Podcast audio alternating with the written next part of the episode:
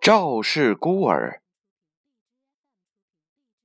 早在春秋时候，赵国有一个忠臣赵奢，遭遇到了奸臣屠岸贾的陷害，被杀了。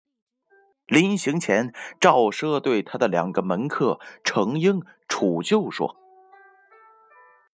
我死后，你们一定要想办法保住我的儿子，日后。”让他为我报仇，除掉屠安家这一帮祸国殃民的坏蛋。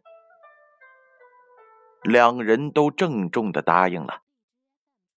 赵奢被害后，他们两个人就历尽千辛万苦去实现自己的诺言。赵奢的妻子是赵王的女儿，带着儿子住在了王宫里。他们估计赵奢的妻子不会被害，但是赵奢的儿子有可能保不住，就想法把他从宫里给偷出来。当时这孩子只有半岁，程英也有一个半岁的儿子，就把他放在了程英家一块儿养。但是很快，图案家就发现了孩子不在宫中。就到处搜查，查了个把月，都没有能够查到。这家伙是恼羞成怒，一定要斩草除根，命令全国搜查。若查不出来，就把全国三个月以上、一岁以下的孩子全部杀光。程英楚就看到这种情况，于心不忍，就商量出来了一个既要保全住全国孩子，又要保全住赵氏孤儿的办法。拿程英的儿子冒充赵氏孤儿，献出去。由谁来献呢？献孩子要接受到正直之士的谴责。保藏孩子的肯定活不了。最后，楚就说：“让我去死吧！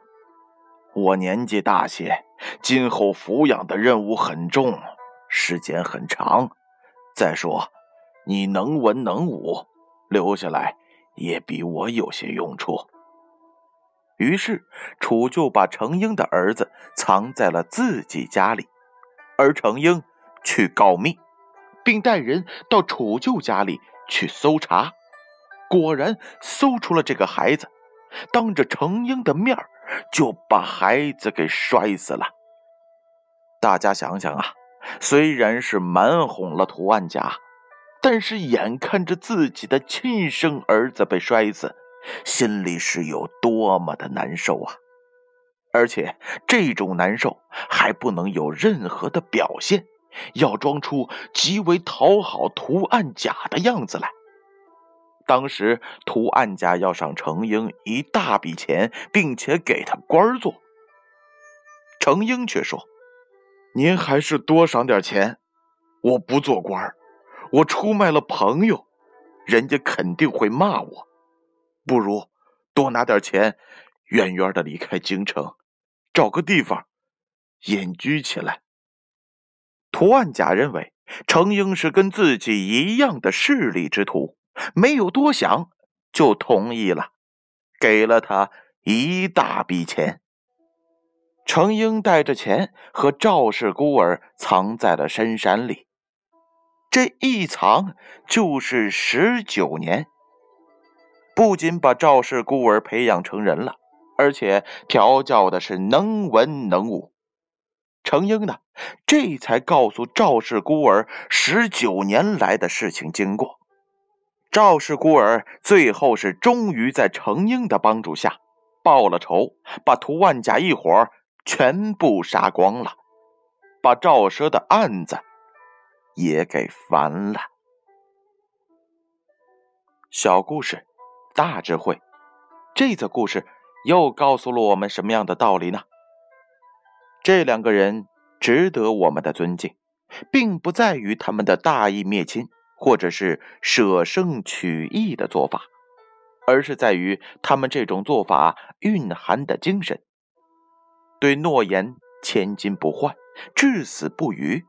所以，我们要记住，在我们许下诺言之时，它就已经不再是一句言语，而是一种责任，一份信赖。和对这份信赖的坚持与回报。故事《赵氏孤儿》由建勋叔叔播讲。